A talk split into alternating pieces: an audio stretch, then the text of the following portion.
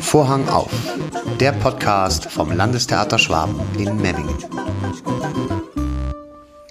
Hallo und herzlich willkommen zu Folge 13 von Vorhang auf, dem Theaterpodcast aus dem Landestheater Schwaben in Memmingen. Schön, dass Sie wieder dabei sind und zuhören. Mein Name ist Thorsten Hamer, ich bin Schauspieler seit der Spielzeit 2022, 2023, gemeinsam mit den Interimsintendantinnen Alexander May und Christine Hofer hier ins Haus gekommen, wie viele weitere KollegInnen auch. Und ich freue mich, Ihnen nach wie vor diesen Podcast präsentieren zu dürfen. Ich freue mich wahnsinnig über Ihr Feedback, über Ihr Nachfragen und ich freue mich, dass es jetzt endlich wieder eine neue Folge gibt. Es hat ein bisschen gedauert. Es ist im Moment eine Menge los an unserem Haus. Vieles ist im Umbruch. Wir sind gestartet. Unsere erste Spielzeit ist jetzt mittendrin. Die nächsten Premieren stehen an. Am 24.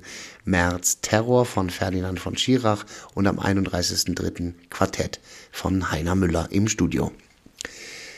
In dieser Folge habe ich zu Gast Katharina Graf, die Leiterin des Publikumsservices, sitzt bei uns oben im KBB, im künstlerischen Betriebsbüro. Mit ihr habe ich gesprochen über ihre Arbeit hier am Landestheater, über die diversesten Abonnements, die es hier gibt bei uns am Haus. Und es ist ein wirklich tolles, sympathisches Gespräch geworden. Aber wie kann das anders sein bei so einer tollen Gesprächspartnerin? Wir gehen ein auf Sonderformate und direkt am Anfang möchte ich darauf hinweisen, am 19. März um 11.30 Uhr in der Schwarzen Katz und am 26. März 11.30 Uhr in der Schwarzen Katz finden die nächsten Matineen für unsere Premieren statt. Am 19. März für Terror, am 26. März dann für Quartett. Und um Terror geht es jetzt auch in unserem ersten Gespräch. Ich habe zu Gast das Regie-Team. Bettina Rehm und Lars Vogel haben sich meinen Fragen gestellt und geben einen kleinen Ausblick auf das, was da auf uns zukommt ab dem 24. März im Großen Haus. Vorhang auf für Bettina Rehm und Lars Vogel.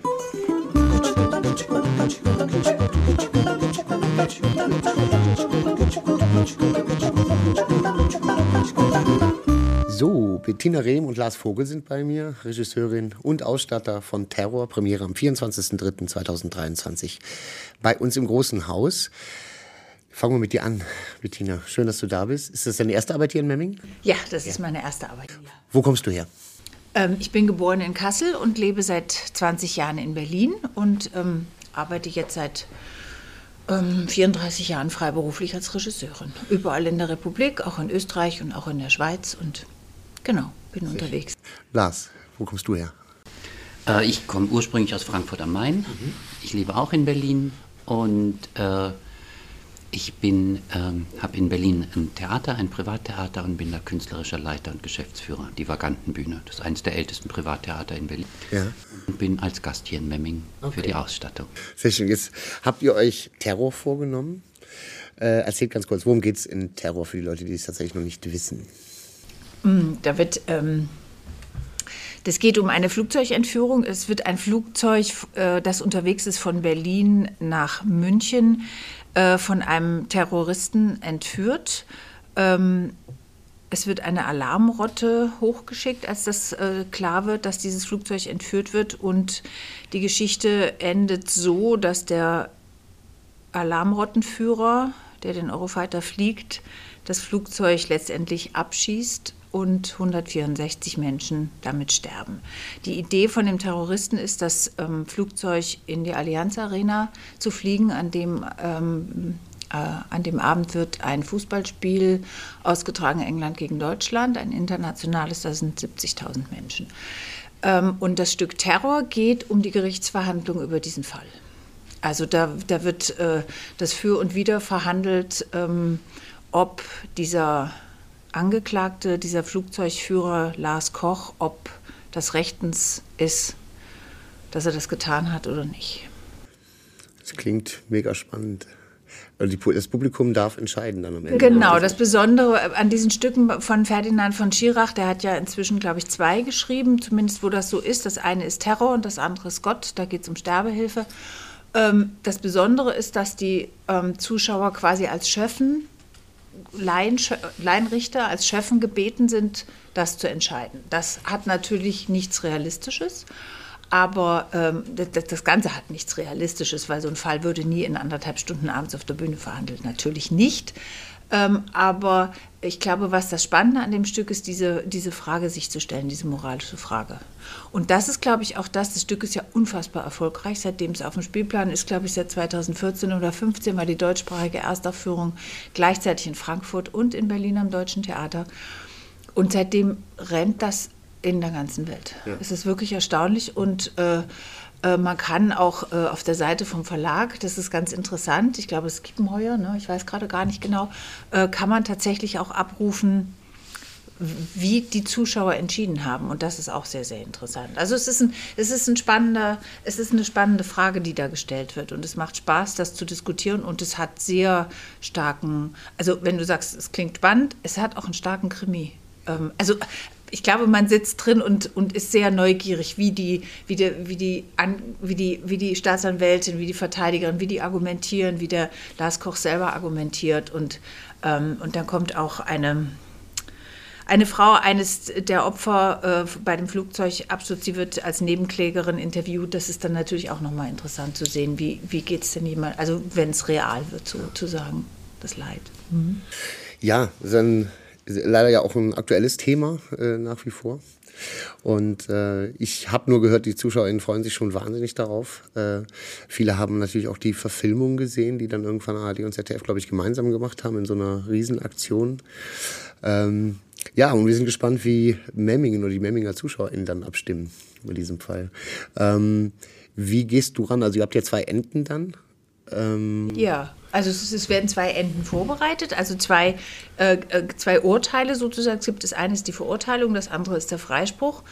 Ähm, also ich bin sehr neugierig. Ja. Es gibt, glaube ich, unterschiedliche äh, äh, Ansätze, wie man das machen kann. Ich glaube, man kann da auch ganz schön manipulieren, wenn man will, ähm, als Regisseur. Ich, ich, äh, ich, äh, ähm, ich hab, wir haben natürlich alle, die wir daran beteiligt sind, eine Haltung dazu. Aber darum geht es ja nicht, sondern es geht ja darum, dass der Zuschauer sich entscheiden soll. Und ich glaube, das, was die Leute so spannend finden, ist tatsächlich, dass sie eine Entscheidung treffen können. Mhm. Also auch, äh, wir, wir versuchen das auch so zu machen, dass das sichtbar wird. Wir machen so eine Art ähm, Hammelsprung. Ne? Ja, im ähm, Bundestag gibt es ja diese Möglichkeit, dass die, wenn, wenn ab, es gibt ja diese, diesen sogenannten Hammelsprung, wenn abgestimmt werden muss, dann gehen die ähm, Abgeordneten durch Türen. Und ja. äh, das fanden wir für uns eine gute Lösung. Also wir, wir haben, äh, werden an, in Memmingen sowieso und auch an den Spielorten sind die Türen mit großen Kreuzen markiert. Mhm. Auf der einen Seite die zwei Türen im Foyer rot für schuldig und auf der linken Seite, in dem Fall auf der Herzensseite, grün für unschuldig. Ah, ja. Und das kann man sehen. Und was wir ganz gut fanden, ist, dass man, äh, wir haben auch die Pause so gelegt, also dass äh, kurz vor die Abstimmung. Das heißt, die Leute gehen dann ins Foyer, können sich miteinander austauschen, mhm. können miteinander reden. Das wird auch von der Bühne so ein bisschen erklärt, wie nochmal, wie alles funktioniert. Dann kann man sein übliches Bier trinken und äh, sich beratschlagen. Und was uns gut gefallen hat an dieser Lösung ist, dass dann auch sinnlich transparent ist, wer welche Tür wählt. Mhm. Also es kann sein, dass mein Nachbar aus dem Abonnement die andere Tür wählt. Ja, so. Und dann kommt am Schluss eigentlich nicht mehr viel Spielzeit, so 10, 12 Minuten. Und das gleiche oben im ersten Rang. Und ähm, das fanden wir einfach einen sinnlichen Vorgang von Demokratie. Ja, schön. Du bist Ausstatter bei dem ja. Stück. Wie bist du rangegangen? Ich meine, dieses Stück ist ja eigentlich sehr, sehr fest gesetzt, so vom, vom genau. Lesen. Ja. Aber ihr habt ja eine ganz andere Lösung gefunden. Ja, ähm, wenn man, so wie Bettina das schon gesagt hat, also das ist kein Realismus, dieses Stück. Das ist von vornherein klar. Ich glaube, es müssten vier oder fünf Richter bei so einem Verfahren sitzen. Schirach hat nur einen geschrieben. Und des, desto mehr man da hinkommt, merkt man, es ist uninteressant, hier eine vermeintlich realistische Gerichtsverhandlung nachzustellen. Das, äh, das ist der Rahmen. Äh, und wenn man das genau überprüfen würde, würde man sagen, nein, im Gericht laufen manche Dinge anders. So, und äh, Schirach schreibt einen Gerichtsraum vor und so wie Bettina das gesagt hat, das ist nicht unser Interesse, vermeintlich eine Bühnenrealität mit Gericht abzubilden. Darum geht es nicht. Ja. Es geht um das Stück, es geht um die Gedanken, es geht um die Haltung. Und das hat äh, uns dazu bewogen, äh, den kompletten schwarzen Aushang auf der Bühne wegzunehmen. Ich habe Original, äh, zwei Original-Flugzeugbänke hingestellt. Das, also es gibt die Architektur eines Gerichtssaals, mhm. bloß mit anderen Zutaten. Äh, die stehen frei in der Bühne und hinten drin im Raum selbst, in der offenen Bühne, hängt nochmal ein Lastenfallschirm von der Bundeswehr, der sich zu bestimmten Momenten aufbläht mit Windmaschinen und vorne links haben wir einen Stehtisch, da steht unser Vorsitzender. Ähm, ich hatte so für mich das Bild, äh, das hat mir auch gut gefallen, oft geht man in einem Theater in einen zweiten, also ich hatte für mich das Bild Absturzstelle. Und zwar gesellschaftliche Absturzstelle. Mhm. Nicht realistisch, dass ich verbrannte Flugzeug, sondern äh, gesellschaftlich ist was abgestürzt. Da wurde eine Entscheidung getroffen, die hat viel für und wider. Und äh, wir wollten diese Konstruktion transparent machen. Die Spieler kommen auch am Anfang mit Koffern auf die Bühne. So, das ist so die Idee, dass alles sichtbar ist und alles durchschaubar. Und ich glaube, uns ist es damit gelungen, wir gehen jetzt demnächst auf die Bühne.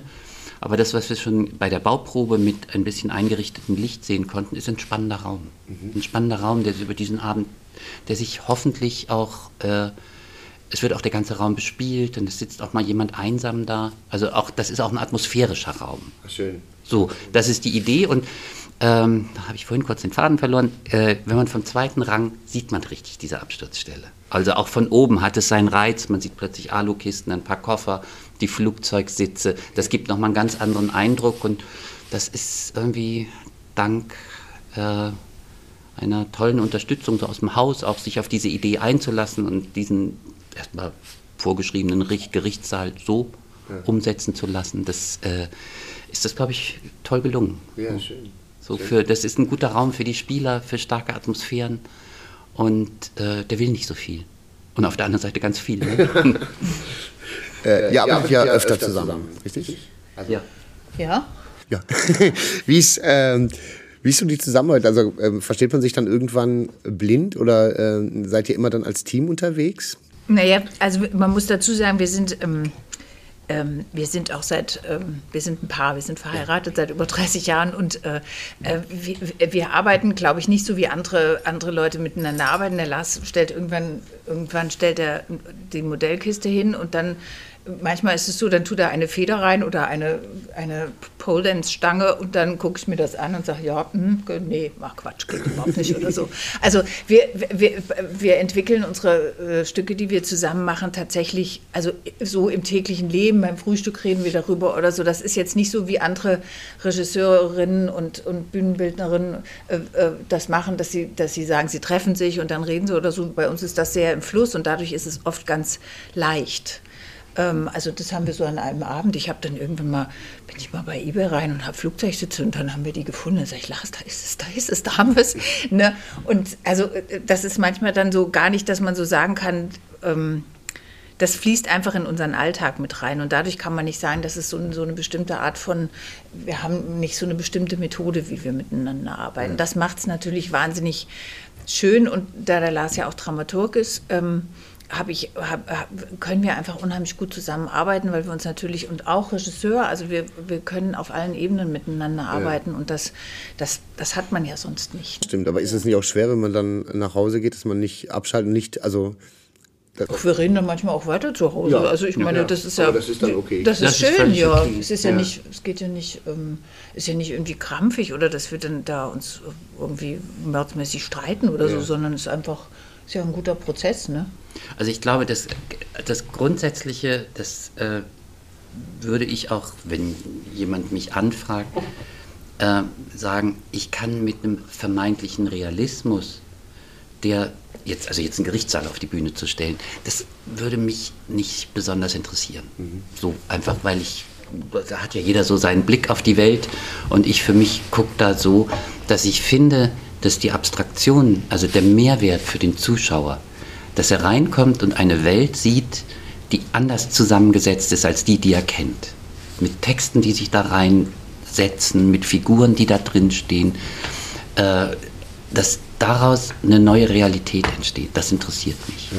Das äh, finde ich für, das ist so mein Zugang zu, zu, zu Theaterbildern und das zugegebenermaßen auch äh, bei, bei Theaterinszenierungen finde ich ja. das immer das Spannendste. Ja. ja, kommen wir zu der Frage, was ist denn für dich, Bettina, ein guter Theaterabend? Was braucht für dich ein guter Theaterabend? dass es, dass es mich interessiert, also dass ich einsteige und dranbleibe, dass ich versuche, ähm, das zu begreifen, was da auf der Bühne passiert. Ich finde ganz wichtig, dass man berührt wird, egal in welcher Form, ob man lacht oder weint oder nachdenkt oder äh, sentimental wird oder das ist ganz egal, aber dass man, dass man mitfühlt und sich reinversetzt und äh, was ich mir jetzt für den, für den Abend tatsächlich hoffe und was ja, ja, also was vielleicht stattfinden wird, sind tatsächlich wirkliche Gespräche auch nach der Vorstellung. Mhm. Halt eben, wenn die Abonnentin oder der Abonnent neben dir sitzt und der geht durch die andere Tür, dass man dann sagt, ach Frau Schmidt, wollen wir nicht mal auf einen Kaffee, da wollen wir doch mal drüber reden. Das ist meine, ähm, und das höre ich auch immer wieder von Leuten, dass auch gerade anscheinend generationsübergreifend, also dass die Jüngeren, es gibt glaube ich so ein bisschen Statistiken, dass die Jüngeren eher freisprechen, die Älteren äh, eher nicht so. Da gibt es äh, Studien drüber und dass man sich auch darüber auseinandersetzt. Zum Beispiel, wenn man mit seinen Kindern reingeht und die würden den freisprechen oder die sprechen den an dem Abend frei, den, den Angeklagten, dass man sich darüber unterhält, was unser Rechtssystem bedeutet mhm. oder eben für die nicht mehr bedeutet oder woran das auch liegt und gerade auch nach so Corona-Zeiten und so alles. Also ich, ich, ich erhoffe mir da, das, das ist das, was ich mir erhoffe von dem Abend und das ist das, was ich mir beim guten Theaterabend wünsche. Ja. ja.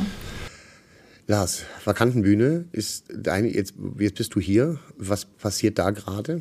Hast du da? Ähm, wir hatten jetzt gerade ähm, Premiere mit Katharina Blum. Mhm. Das ist äh, insofern interessant, 50 Jahre und äh, ist, das, ist, der, ist der, äh, der Stoff alt.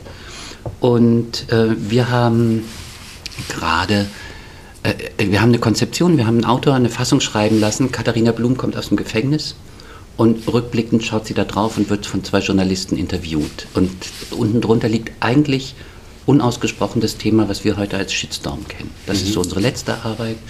Dann hatten wir direkt danach, äh, wir machen intensiv, arbeiten wir zusammen mit der Universität der Künste in Berlin, mit dem Jahrgang Szenisches Schreiben, mit dem John von Düffel. Der leitet dort das szenische Schreiben. Dort haben wir eine Reihe von Werkstattinszenierungen. Die hatten jetzt auch gerade zwei Stück Premiere. Das ist auch so eine Kooperation, die wird fortgesetzt. Also wir arbeiten mit der Hochschule für Musik und Theater in Hamburg zusammen. Dort gibt es auch dann diese Werkstattinszenierung und äh, mit den Hochschulen in Rostock und Hannover. Das ist so der eine Teil und ansonsten gibt es im Haus vier Neuproduktionen pro Jahr und ein Repertoire im Moment von rund elf Stücken. Mhm. Und äh, wir haben eröffnet mit Titus Andronicus in einer Drei-Personen-Fassung, äh, wo die Täter ähm, ist, ja bekanntermaßen ein sehr großer Stoff. Ja. Und im Grunde genommen die Hauptfiguren, die Täter, sind wie in einer Art Therapiesituation und müssen diese ganze Geschichte nochmal abarbeiten. Es guckt auch so ein bisschen in Richtung Familienaufstellung, das ist ganz toll. Äh, wir machen jetzt, demnächst beginnen die Proben für Wojcek. Das wird eine Drei-Männer-Fassung. Was passiert mit einem jungen Mann, der ganz, da verzichten wir ganz bewusst auf eine äh, weibliche Perspektive, was passiert mit diesen isolierten jungen Männern, die plötzlich äh, gesellschaftlich eingreifen, entweder eine Frau umbringen oder vielleicht Attentate machen. Das macht ein texanischer Regisseur, der Brian Bell, der auch den Titus gemacht hat. Wir haben im Repertoire äh, zum Beispiel auch einen Michael Kohlhaas äh, mit vier Frauen besetzt, um aus einer ganz anderen Perspektive die Machtfrage zu stellen.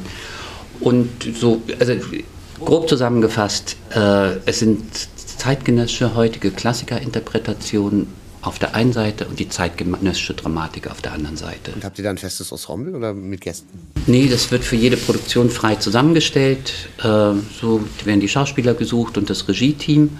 Und die arbeiten sechs Wochen und dann geht das Stück ins Repertoire. Und das ist so ein bisschen, wie, je nachdem, wie lange es gefragt ist, äh, ist es zwei bis drei Jahre im Repertoire. Ja. So.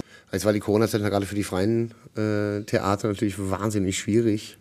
Äh, toll, dass ihr das, also dass ihr das durchgestanden habt. Weil ja. da gibt ja viele KollegInnen, die das nicht geschafft haben, also ja. von, von freien Häusern. Wie, wie, war die Zeit für dich? Wie, hast du irgendwann gedacht, Gott, das geht gar nicht mehr? Ich habe es 1. Januar 2020 übernommen, das Haus, und 13. März zugemacht. Und dann alle Schauspieler bezahlt bis Ende Mai. Das waren fast alles ausverkaufte Vorstellungen. Und dann waren die Rücklagen von drei Jahren weg. Und dann habe ich gedacht, habe ich natürlich so eine Woche in die Kissen gebissen und habe gedacht, was ist das? Und dann habe ich gedacht, die Welt wird sich nicht ändern. Also kann sich nur meine Haltung ändern. Und dann haben wir es angepackt. Also ich muss sagen, rückblickend, ich, möchte, ich hätte es nicht erleben wollen, ich hätte es lieber anders gehabt, aber rückblickend waren es so intensive Veränderungen, die ich da vornehmen konnte. Ich habe zwei Autorinnen eingestellt als Dramaturgin und Produktionsleiterin, die haben Stückentwicklungen gemacht. Wir haben zeitgenössische Dramatik ganz frisch, also meistens äh, entweder im Schauspiel Leipzig uraufgeführt am Deutschen Theater bei den Autorentheatertagen vorgestellt und wir haben dann die Berlin-Aufführung. Und äh, das eine andere Produktion, das ist äh, White Passing, ist auch ein aktuelles Thema. Das spielt am Savigny-Platz und in der Badstraße. Es ist einfach geht darum, wenn man in, als Kind von Eltern aus zwei Kulturen in keiner Kultur zu Hause ist. Äh, Bettina hat gerade ein Stück gemacht, Gelbes Gold von Fabienne Dürr. Das ist im Grunde genommen beschreibt es so eine, ein, ein Landleben im, im Osten im ausklingenden Gelbes Gold. Der Titel ist Der Vater der Hauptfigur versucht die besten Pommes zu machen. So, daher kommt der Titel. Es sind sehr beides, beide Autorinnen haben auch an der UDK studiert, beides sehr heutige, sehr berührende und sehr konkrete Geschichten, interessanterweise. Und all das ist letztlich in diesen drei Jahren möglich geworden. Wir haben Stückentwicklung gemacht, die fliegenden Eier von Sarajevo das ist eine junge Schauspielerin, die ist Bosnierin aus Hamburg, die hat ihre Familiengeschichte aufgearbeitet. Also ihre Eltern sind äh, in unserem Alter, also Ende 50, sind vor dem Krieg geflohen und äh, es sind wahnsinnig spannende Sachen entstanden. Wir haben seit 70 Jahren das erste Mal im Hof gespielt wegen Abstand und haben Freilichttheater gemacht. Und so würde ich die Zeit beschreiben. Und die war strapaziös, aber es sind viele tolle Sachen bei rumgekommen und die werden jetzt auch, glaube ich, von Senatsseite aus anerkannt. Ja, schön. Ja, liebe Zuhörerinnen, wenn Sie möchten, die Vakantenbühne in Berlin im Internet auch zu finden. Ich schreibe die, äh, die Homepage mal in die Show Notes unten. Äh, wenn man in Berlin ist, auf jeden Fall ein Besuch wert. Ähm, eine Frage, die ich jedem Gast, jeder, jedem Gast stelle. Bettina, warum machst du diesen Beruf? Ja, den wollte ich schon immer machen. Seit ich 17 bin, will ich den Beruf machen. Ähm, und dann durfte ich erst nicht. Meine Eltern haben mir gesagt, ich muss was Ordentliches studieren. Dann habe ich mich heimlich auf die Aufnahmeprüfung an der Everding Akademie. Also ich bin quasi der erste Jahrgang der Everding Akademie gewesen. Genau. Also während meiner Studienzeit wurde die hat August Everding die, die, gegründet und ich bin dann ein Jahr zurückgegangen, genau. Ich wollte das schon immer machen. Ich bin, ähm, ich bin mit Oper aufgewachsen, also von zu Hause aus und ähm, als ich 17 war, war ich bei meinem Bruder an der Musikhochschule in München, habe ihn besucht und die haben ein Opernprojekt gemacht. Da durfte ich vier Tage bei den Proben zugucken und da habe ich gedacht, das, ist, das muss ich auch machen. Und äh, ich, ich finde, ich mag das so gerne, Geschichten erzählen zu können, ohne dass ich das selber tun muss. Ich glaube, ich, ich hatte auch überlegt, oder meine Schauspiellehrerin hat zu mir gesagt, ich soll unbedingt Schauspielerin werden. Und ich halte das aber gar nicht aus auf der Bühne, weil ich bin auch viel zu aufgeregt. Also ich mhm. kriege das gar nicht. Ich wollte das auch nie. Ich wollte immer von unten gucken und äh, mich interessiert einfach den Leuten Geschichten zu erzählen, gut. Und vor allen Dingen, was ich, was ich mit am allerliebsten mache, muss ich sagen, sind ähm, Klassiker. Klassiker heutig zu machen, ähm, ohne dass man auch nur ein Wort in den Text eingreift, außer dass man streicht, aber ohne Fremdtexte und so. Das ist das, was ich eigentlich immer am allerliebsten ja. gemacht habe ja. und auch immer noch mache. So, ja. ich habe gerade, ich habe letztes Jahr Tartüff inszeniert und genau, das, das habe ich wahnsinnig gern. Aber ich mache auch gerne Kinderstücke, also Stücke für Kinder und ähm, ich mache einfach gerne Theater. Ja, schon immer. Gleiche Frage. Mir, ich, ich habe mich so mit Ende 20 entschieden. Ähm, ich habe äh, Schauspielerei gelernt bei zwei Privatlehrern und dann auch gespielt und gemerkt, das ist nichts für mich. Und fand aber den Vorgang interessant. Und dann, ich habe auch in meinem Leben nichts anderes gemacht außer Theater, allerdings in ganz unterschiedlichen Bereichen. Ich war an Staatstheatern mit in der Leitungsfunktion, war an Landestheatern, habe als Regieassistent gearbeitet, als Chefdramaturg. Dann hatte ich mal äh, an einem Stadttheater die künstlerische Leitung einer Spielstätte. Und bevor ich die Vagantenbühne übernommen habe, so 16 Jahre freigearbeitet. Und äh, ich mag diese Vielfalt. Also das Thema Ausstattung ist insofern auf mich zugekommen, weil ich angefangen habe an der Vagantenbühne, äh, mir zu überlegt, ich würde es auch gar nicht als eine Ausstattung bezeichnen, sondern eher als eine Installation. Also äh, für mich war so entscheidend zum Beispiel Moby Dick, das auch ja ein opulentes Werk und man fragt sich, wie kommt der Wal wohl auf die Bühne, all diese Dinge. Und ich habe das in der Vagantenbühne gemacht, das muss man sich vorstellen, der Raum ist 2,70 Meter hoch, 6 Meter breit und 8 Meter tief. Und wir hatten uns dann, dann ist die Frage, wie sieht sowas aus? Und äh, unsere Vision war dann, oder meine in dem Fall, Stahlplatten einmal zwei Meter, die ich in einen Garten gelegt habe, die gerostet sind, die wir behandelt haben und die hingen dann wie ein Mobile auf der Bühne an roten Schnüren. Und unten am Boden waren diese sogenannten Klampen, die man auf Booten findet. Das heißt, es waren Ideen von Adern, von Rost. Und da hat es so angefangen, dass ich dachte, ja, ich es sind Installationen, die ich dann hindenke auf den Stoff. So bin ich da erstmal zur Ausstattung gekommen und habe dann auch gewechselt. Ich inszeniere auch regelmäßig und bin so für mich in allen Bereichen unterwegs und habe auch gemerkt, ich war gern am, am Staatstheater, also zum Beispiel am Staatstheater Saarbrücken. Das ist von der, von der Bühnengröße, das ist ein Geschenk Hitlers an die, an die Deutschen gewesen, weil die, äh, das Saarland wieder zurückkam äh, nach Deutschland und äh, da hat er einen riesen Kasten hingestellt, der ist so groß wie das Hamburger Schauspielhaus. Und äh, das war schön, die Arbeit da, fünf Jahre, aber ich habe jetzt für mich zum Beispiel gemerkt, diese Form, die ich jetzt gefunden habe, an dem Haus Teams neu zusammenzustellen. Klar, Privattheater, äh, man muss Lieblingskonstellationen schaffen, weil man nicht mit Geld werfen kann. Es gibt Geld dafür, aber und so habe ich für mich jetzt gerade eine Form gefunden, in der ich wahnsinnig gerne arbeite. Also wir haben jetzt als nächstes Projekt von den, äh, den, die Romanadaption von Regina Scheer, Mach Handel. Das ist ein relativ, ja, ein relativ bekannter Roman. Das wird unsere Eröffnung nächste Spielzeit sein und dieses so mitten in Berlin drin sein und an dem Ort, an dem Bettina und ich jetzt seit fast 20 Jahren wohnen. Äh, das ist eine schöne Konstellation. Und auch die Größe. So würde ich das für mich beschreiben. Es ist ein gutes Leben, also ja. sinnvoll verbrachte Lebenszeit für Schön. mich. Schön. Ich danke euch sehr für eure Zeit, trotz Probenstress. Und wir freuen uns jetzt gemeinsam mit euch auf die Premiere von Terror von Ferdinand von Schirach am 24. März 2023 bei uns am Landestheater Schwaben in Memmingen. Vielen Dank für eure Zeit. Thorsten, vielen Dank. gerne, sehr gerne.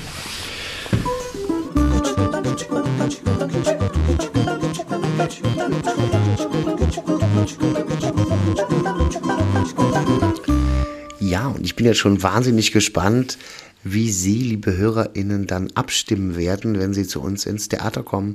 Ab dem 24. März, also Terror von Ferdinand von Schirach mit einem großartigen Ensemble.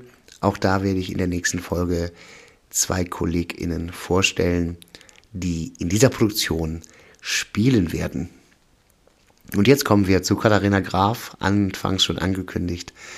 Ein tolles Gespräch. Sie hat einen spannenden Lebensweg hinter sich. Aus der freien Wirtschaft hat sie dann entschieden, im September 2022 ähm, von nun an am, an einem Theater zu arbeiten. Und sie ist jetzt hier bei uns. Ich freue mich sehr, dass sie hier ist. Eine äh, tolle Person und äh, für Sie auch, liebe HörerInnen, die Gesprächspartnerin, wenn Sie Fragen haben, können Sie sich gerne an sie wenden. Und jetzt stelle ich sie vor. Also, Vorhang auf für Katharina Graf.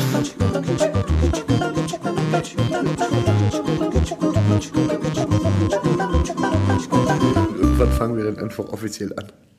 Ja, das sagst du nur so. Und dann wirst du alles, was mich äh, kompromittiert, da drin lassen. Nein, das will ich nicht.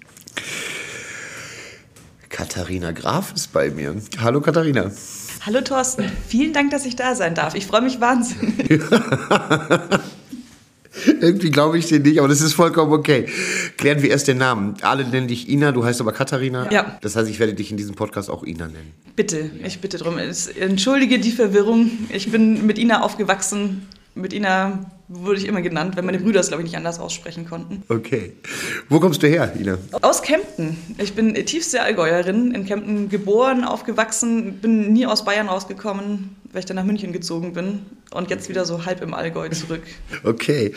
Seit wann bist du hier in Memmingen? Seit fünf Jahren, glaube ich. Aber die Zeit vergeht viel schneller, als man es eigentlich merkt. Ja, und in der Position hier, wo du jetzt bist? Nein, ich bin zufällig nach Memmingen gekommen, wollte eigentlich wieder ins Allgäu zurück und ähm, habe weiter in München gearbeitet, bin nach Memmingen gezogen und bin jetzt sehr glücklich, dass ich in dem Ort arbeiten darf, in dem ich wohne. Ja, schön. Und du bist auch wie wir noch relativ frisch am Theater? Genau, also am Theater arbeite ich seit September. Ähm, war vorher dem Theater aber auch schon verbunden durch den Spielclub, bei dem ich seit drei Jahren bin und wollte dann unbedingt am Theater arbeiten. Seit ich dann äh, im Spielclub war, wusste ich, ich muss ans Theater. Ja. Schön. Was machst du, was hast du gelernt? Also was machst du eigentlich? Oder was hast du eigentlich gemacht? ich habe ähm, BWL studiert, ganz äh, simpel, Marketingmanagement als äh, Master dann gemacht und habe dann noch letztes Jahr, weil mir irgendwann langweilig wurde, einen zweiten Master in Wirtschaftspsychologie gemacht. Und dann gehst du ans Theater? Mhm. Dann dachte ich, es reicht jetzt mit Karriere. Ich muss zum Theater. Können wir das hört man selten. Warum? Das Theater hat, also gerade während der Corona-Zeit, hat mir irgendwie wahnsinnig geholfen, äh, in Anführungszeichen zu überleben, einfach zu sein. Und äh, ich wusste, dass das Theater mich irgendwie glücklich macht, auch wenn es wahnsinnig anstrengend und viel ist, hier zu arbeiten. Aber mir war es dann nicht wichtig, irgendwie weiter Karriere zu machen oder viel Geld zu verdienen, sondern ich wollte zum Theater, weil ich das Theater einfach wahnsinnig wichtig in der Gesellschaft finde und alle Menschen, die dort arbeiten, wundervoll. Spannend. Total spannend und schön. Wir freuen uns sehr, dass du da bist. Erklär kurz, was genau machst du? Was ist deine Berufsbezeichnung hier? Ähm, es äh, nennt sich Leitung Vertrieb und Publikumsservice. Das heißt, ich bin erstmal, also der Publikumsservice-Teil, ich bin dafür alles verantwortlich, was im Vorderhaus passiert. Also ich bin ähm, teilweise an der Kasse, ähm, bin zuständig für das ganze Personal im Vorderhaus, also Einlass, Garderobe, auch unsere äh, lieben Hausmeister, die wir hier im Haus haben. Ähm, bin dafür verantwortlich, wenn irgendwelche Veranstaltungen, abgesehen von unseren ähm, normalen Inszenierungen und Vorstellungen sind, also auch für Vermietungen, ähm, für äh, zum Beispiel auch Geburtstagsfeiern, die man hier machen kann, irgendwie Weihnachtsfeiern. Ähm, das ist so im Vorderhaus und dann schaue ich äh, im Vertrieb, dass wir eben ähm, erstens genug Publikum haben, das gern zu uns kommt, aber auch Sponsoren, ähm, Personen, Unternehmen, die uns unterstützen, damit wir als Theater einfach weiter existieren und spielen können. Sehr schön. Gut, jetzt wissen wir, was du tust. Jetzt gehen wir ein bisschen tiefer rein in die Materie, weil ich finde es ganz toll, dass du dir die Zeit genommen hast. Äh, ich weiß, auch du bist wahnsinnig nervös, jetzt hier zu sitzen. Das sagen mir irgendwie alle aus dieser Abteilung hier oben. Wir sind nicht so dran gewöhnt, mit, mit an Menschen zu senden. Aber du machst das ganz toll. Ähm, wie sind also die ersten Monate gestartet? Publikumsmäßig.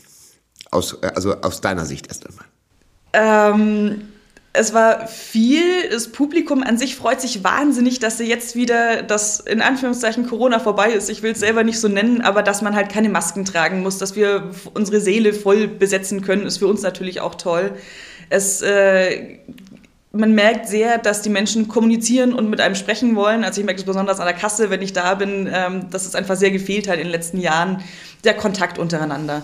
Das heißt, es war viel, ist aber auch eine extreme Umgewöhnung vom äh, eigentlich Schreibtischjob zu äh, in den Menschen seinen Job.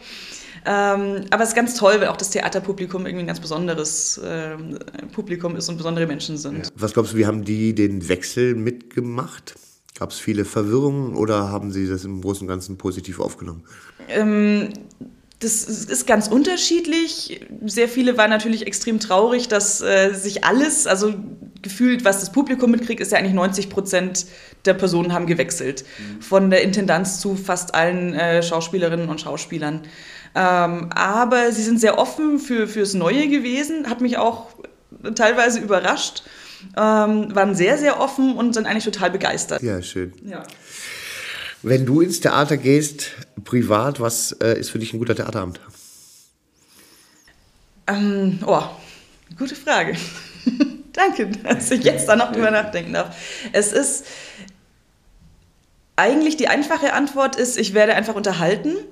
Ähm, aber so im Nachhinein ist es ich denke noch länger drüber nach. Also ich mag vordergründig, mag ich irgendwie Stücke, wo ich unterhalten bin und die Zeit verfliegt, aber so, wenn ich länger drüber nachdenke und noch Wochen später mir irgendwas zu, dem, zu der Inszenierung oder zum Stück einfällt und ich drüber, da nochmal drüber nachdenke, ist es eigentlich ein, noch ein viel tollerer Theaterabend.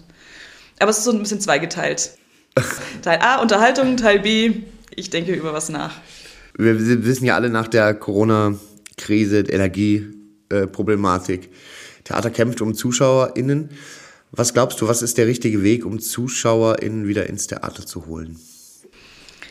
Ähm, ich finde, ich persönlich finde und ähm, auch unsere Intendanz und unsere Leitung findet, dass es wichtig ist, jeden ins Theater zu holen. Also nicht nur die, wir sind sehr dankbar um die, unsere Abonnentinnen und Abonnenten, die schon da sind, aber wir möchten einfach ähm, alle Personengruppen ins Theater holen. Das ist mir sehr, sehr wichtig. Also auch Kinder, was wir durchs junge Landestheater ja ähm, schon anfangen, sehr gut abzudecken, aber auch Menschen, die sich das vielleicht gar nicht leisten können. Mhm. Deswegen haben wir jetzt auch im Herbst angefangen. Also sowieso kann jeder, der Hartz-IV-Empfänger, Empfängerin ist, ähm, bei uns kostenlos ins Theater. Wir haben das jetzt auch angefangen auszuweiten ähm, mit jedem, der einen Tafelausweis hat, weil zum Beispiel manche RentnerInnen haben ähm, bekommen kein Hartz IV, aber können sie das trotzdem nicht leisten. Die können jetzt auch alle kostenlos ins Theater. Mir ist es sehr, sehr wichtig. Ähm, wir haben jetzt außerdem noch das Senioren- Seniorenkonzept gestartet, dass wir Senioren und Senioren, die nicht so mobil sind, auch ins Theater kriegen und auch ähm, äh, Personen, die jetzt schon in den Einrichtungen sind, also in Altenheimen, ähm, in Seniorenheimen, dass wir die auch ins Theater bringen. Schön. Also nicht nur Umsatz machen und so das Haus voll haben, sondern wirklich jede Personengruppe soll bei uns sein, weil einfach das Theater für die ganze Gesellschaft wichtig ist und nicht nur für die, die es sich leisten können. Ja, sehr schön. Wie funktioniert das für die Leute, die äh, jetzt zu diesen Gruppen zählen? Wie, wie gehen die vor? Also, die kommen an die Kasse? Genau, die äh, kommen an die Kasse, die können sich gerne an mich wenden. Ähm, wir sind jetzt aber auch auf Institutionen zugegangen, die in Kontakt sind mit diesen Gruppen. Also die zum Beispiel Nachbarschaftshilfen, kirchliche, karitative Institutionen, die mit jungen Leuten, mit älteren Leuten Kontakt haben und die die so ein bisschen vermitteln und sich dann an uns wenden können. Dass wir es da so ein bisschen einfacher haben und nicht jeden Einzelnen ähm, vermitteln müssen. Ina, jetzt sitzt du hier vor mir, du hast schon das schlaue Buch aufgeschlagen. Mhm. Weil wir natürlich eine Sache natürlich trotzdem natürlich gerne vorstellen möchten, zwar das sehr komplexe Abosystem des Landestheater Schwarm in Memmingen. Genau. So, also abseits auf eines Premieren-Abos, was ich mir noch vorstellen kann. Was gibt es noch für Abo Abonnements? Ich fange mal mit dem äh, komplexesten noch an. Das ist unser Theaterbus-Abo. Ich glaube, das ist auch so ein bisschen eine Besonderheit, die wir auch hier in Memmingen haben. Ähm, man bekommt nicht nur die Vorstellungen, sondern wird auch mit einem Reisebus ein bisschen weiter weg von Memmingen abgeholt, wo man wohnt. Das fängt zum Beispiel in Bad Waldsee, in Bad Wörishofen, äh, aber auch in Krumbach an. Und die Personen ähm, werden an der Bushaltestelle abgeholt, ins Theater gefahren, ähm, bekommen während der Busfahrt noch so eine kleine Einführung. Da bereitet unsere Dramaturgie immer eine kleine Einführungs-CD zu der jeweiligen äh, Vorstellung vor. Ähm, schauen sich die Theatervorstellung an, das ist immer sonntags, und werden dann vom Bus wieder direkt am Theaterplatz abgeholt und nach Hause gefahren. Wahnsinn. Das ist eben auch noch so ein Ding, äh, wo wir schauen, dass wir so viele äh, Menschen wie möglich ins Theater kriegen. Super, Bus-Abo. Genau, Theaterbus-Abo. Dann haben wir natürlich das Premieren-Abo, das hast du schon angesprochen. Ähm, wir haben, was man von anderen Theatern... Aber ganz kurz, ja. Premieren-Abo? Mhm. Alle Premieren? Oder alle großen Hauspremieren? Oder alle Studiopremieren? Oder beide Premieren? Es, ist, es wird noch komplexer, weil du hast ähm, die Premieren im großen Haus plus zwei Premieren im Studio. Die du dir aussuchen kannst? Die schon fest sind. Ah. Ähm, diese. Ähm, Moment, oh Gott, das ist noch komplexer. Du hast drei Premieren im Studio. Äh, das ist in dieser Spielzeit Transit Werther, der Vorname und Quartett, die dann auch noch mit dabei sind. Das ist immer von Spielzeit zu Spielzeit unterschiedlich. Man kann bei diesem Premieren-Abo dann aber auch noch das Premieren-Buffet dazu buchen. Ja. Ähm, das ist dann auch noch mit dabei. Das heißt das Premieren Club und das Premieren Plus Abo. Also alle großen Hauspremieren sind immer drin, plus drei Studiopremieren. Genau. Wenn man aber alle Studiopremieren sich auch trotzdem noch angucken möchte, dann müsste man dazu buchen. Da müsste man dazu buchen, da gibt es das sogenannte Upgrade. Ähm, das heißt, es ist dann auch noch günstiger, also für 13 Euro kann man sich das dann auch noch dazu buchen, ähm, die anderen Premieren mit anzuschauen. Okay, perfekt. Genau. Dann haben wir das Wochentagsabo für alle anderen Wochentage, also Mittwoch, äh, nein, für fast alle anderen Wochentage, Mittwoch, Donnerstag und Samstag. Ähm, da sind dann auch alle im großen Haus und dann ausgewählte Studiovorstellungen mit drin. Und dann haben wir noch das Sonntagsabo. Auch alle im großen Haus und ähm, eine Produktion im Studio. Das ist ähm, Ende in Lachen. Haben wir bald Premiere. Okay.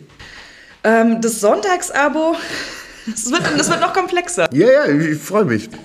Halte dich fest, das Sonntagsabo gibt es auch als Seniorenabo. Also wir haben, ähm, die, wenn ein äh, Senior eine Seniorenabo abschließen will, geht es nur sonntags. Ja. Ähm, da ist dann auch noch, sind Karten, ist auch ganz süß, äh, für unser Märchenstück mit dabei, wo man dann gratis einen Enkel, eine Enkelin mitnehmen Ach, schön, okay. Es war jetzt bei Aschenputtel am 26.12. kamen dann alle Abonnenten mit ihren Enkeln. Das war auch immer ganz, ganz goldig. Das ist schön. Und das ist, wie heißt das? das Seniorenabo. Seniorenabo, okay. Dann haben wir noch äh, ein Abo für alle Studiovorstellungen. Ist Ja. dann ähm, auch noch ein besonderes Abo. Wie heißt das? Das Studio-Abo. Natürlich. Ähm, und was ich total spannend finde, was ich auch in meiner äh, Kindheit und in der Schule hatte, was mich ans Theater gebracht hat, ist die junge Flatrate. Sie ist bei meinem Theater ein bisschen anders, aber bei uns heißt es junge Flatrate und ähm, für 60 Euro kann ähm, jeder, der das abschließen will, bis 23, nee, bis 25 geht sogar, jede Vorstellung so oft besuchen, wie er oder sie möchte. Egal, was er angucken möchte. Ja, Alles, was hier am Landestheater läuft. ja, auch alle Sonderformate, alles. Das ist toll. Das ist echt genial. Also für alle junge Menschen, die hier zuhören, dass äh, die junge Flatrate 60 Euro im, in der Spielzeit und dann so oft ins Theater gehen, wie man möchte. Ja, das ist toll.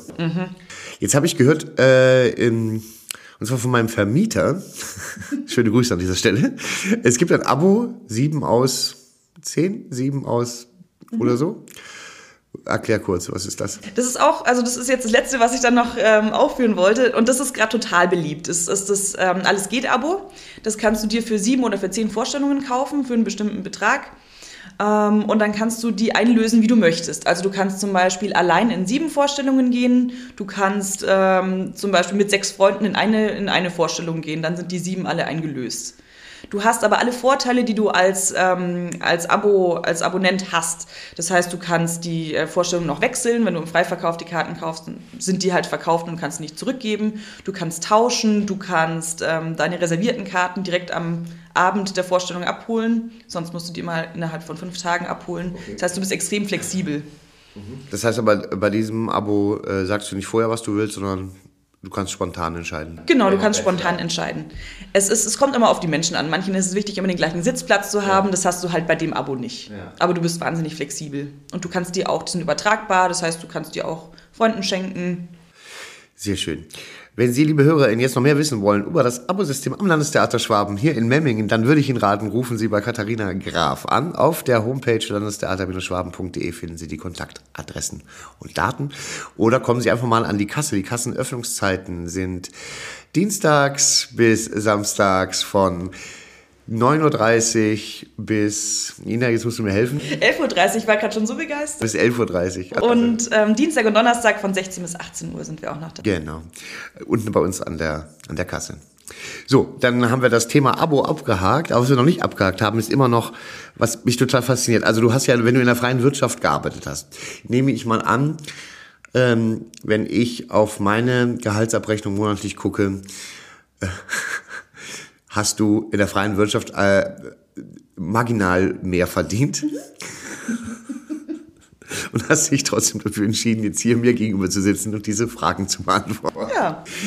Und es ist so schön, weil ähm, wir haben schon ein paar Sachen gemeinsam gemacht. Letztens eine, eine auch eine Firmenweihnachtsfeier.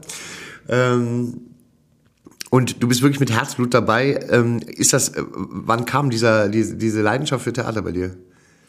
Es, war schon, es hat in der Schule angefangen. Ich war ähm, da halt als äh, in der Theatergruppe und habe da haben wir Schulvorstellungen gemacht. Und seitdem war ich immer so ein bisschen theaterbegeistert, habe mich dann aber vernünftigerweise für ein BWL-Studium entschieden, ähm, wo sich auch so ein bisschen die Freundeskreise, ein paar haben Theaterwissenschaften studiert und äh, ich glaube meine Familie, nee, das Kind studiert, studiert was Richtiges, was sie dann machen kann.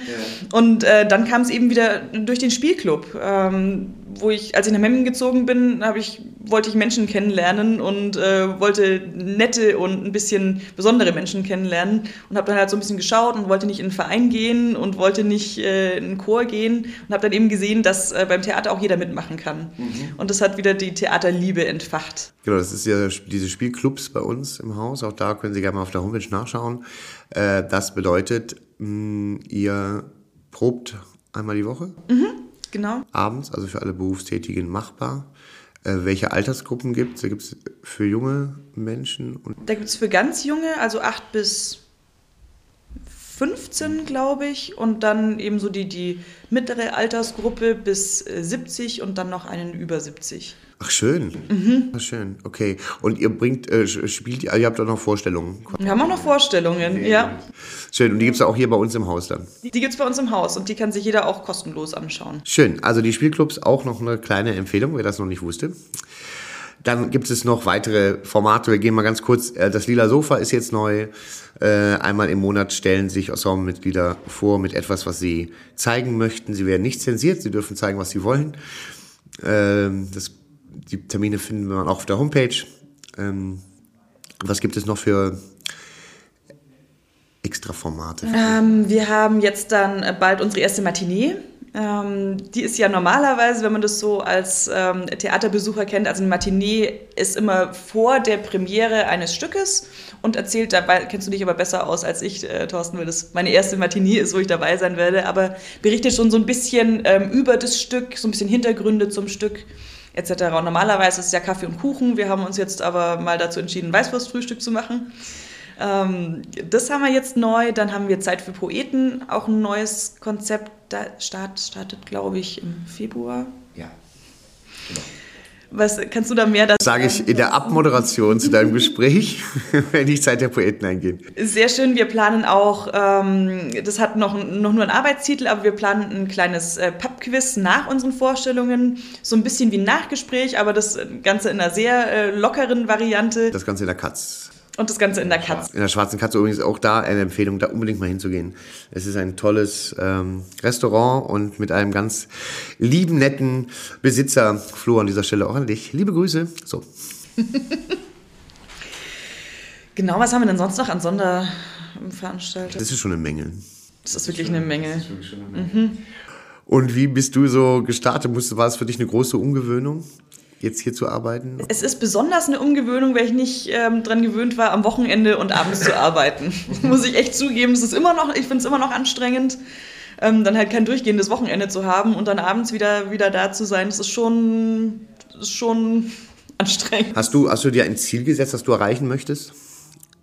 Diese Saison? Also, oder, oder was, was, äh, wo würdest du am Ende der Saison sagen, so, das war erfolgreich? Ich ähm, hätte gern von den Publikumszahlen wieder die Zahlen von äh, der Spielzeit vor Corona, also 2017, 2018. Wir haben jetzt gerade letzte Woche mal die Zahlen zusammengerechnet und es sieht schon sehr, sehr gut aus. Also wir sind eigentlich schon auf der Höhe. Müssen wir halt jetzt mal abwarten. Natürlich ist äh, Dezember so ein Theatermonat. Ich hoffe, dass es auch so anhält. Aber das ist ja toll, also von 17, 18. Ja. Das ist toll. Mhm. Ja auch für den Spielplan von Christine Hofer und Alexander May. Sehr schön. Ja. Ähm, und ich freue mich halt sehr noch auszubauen, äh, dass wir eben das Theater für alle zugänglich machen. Das ist wirklich ein großes Ziel. Jetzt ohne Zahlen, da habe ich mal noch keine Zahlen dahinter gesetzt, aber das möchte ich wirklich weiter fortführen. Ja, schön. Und ansonsten bist du ja auch für Gespräche mit Publikum da.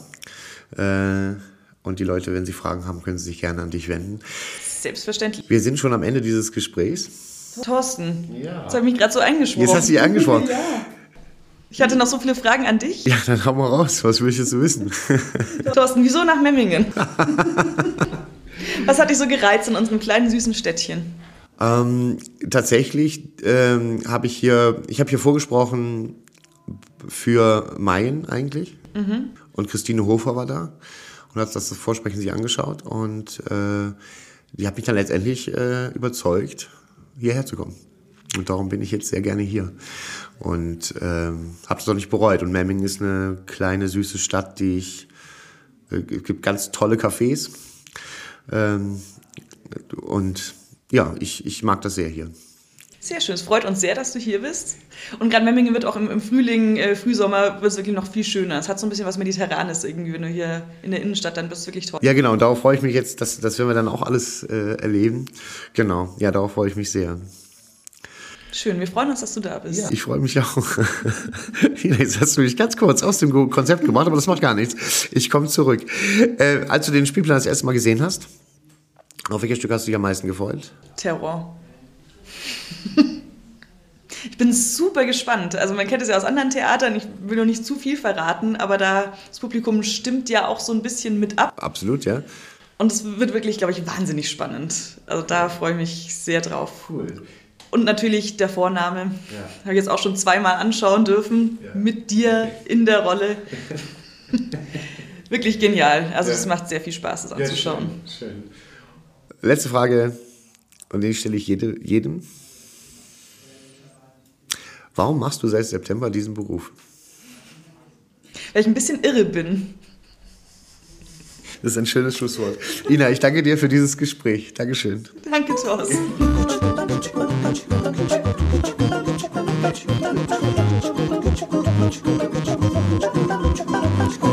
Ja, vielen Dank, Ina, nochmal für deine Zeit. Wie Sie vielleicht gemerkt haben, dieses Gespräch haben wir bereits im Dezember, also kurz vor Silvester, aufgenommen. Seitdem ist einiges passiert. Ähm, genau. Nichtsdestotrotz möchte ich jetzt auf diese Sonderformate natürlich noch mal ganz kurz eingehen. Zeit für Poeten. Die erste Folge startet also am 15. März auf unserer Foyerbühne um 19 Uhr. Und zwar gibt es dort eine Lesung mit Siegfried Langer aus seinem Roman Die Geschichte, die dich einholt. Das ist ein fantastischer Roman vor dem Hintergrund der historischen Ereignisse in Memmingen im Jahre 1525. Zur Inhaltsangabe ganz kurz. Malu ist verschwunden. Von einem Moment auf den anderen. Eben las die Studentin noch in ihren Geschichtsbüchern, nun ist sie auf einmal selbst mittendrin. In der aufregenden Zeit rund um die Verfassung der zwölf Artikel in der Memminger Kramerzunft. Am 15. März um 19 Uhr auf unserer Foyerbühne. Das lila Sofa ist dann auch wieder zurück. Nur kurze Zeit später ebenfalls auf der Foyerbühne am 22. März um 19 Uhr. Und damit sind wir am Ende von Folge 13. Ähm, wir sind mittendrin in den Proben zu Terror und zu Quartett. Quartett, das Stück, was mich dann betrifft, unter der Inszenierung unseres Intendanten Alexander May arbeiten wir gerade. Das Zwei-Personen-Stück gemeinsam mit Miriam Smeykal, die mit mir gemeinsam in diesem Stück spielen wird. Premiere ist dort am 31.03. im Studio. Auf dieses Stück gehen wir aber auch in der nächsten Folge nochmal näher ein und erklären, sagen, erzählen Ihnen, worum es da geht. Ja, damit sind wir am Ende. Ich bedanke mich sehr fürs Zuhören. Ich hoffe, wir hören uns bald wieder. Bis dahin, machen Sie es gut, bleiben Sie gesund und bleiben Sie uns gewogen. Tschüss.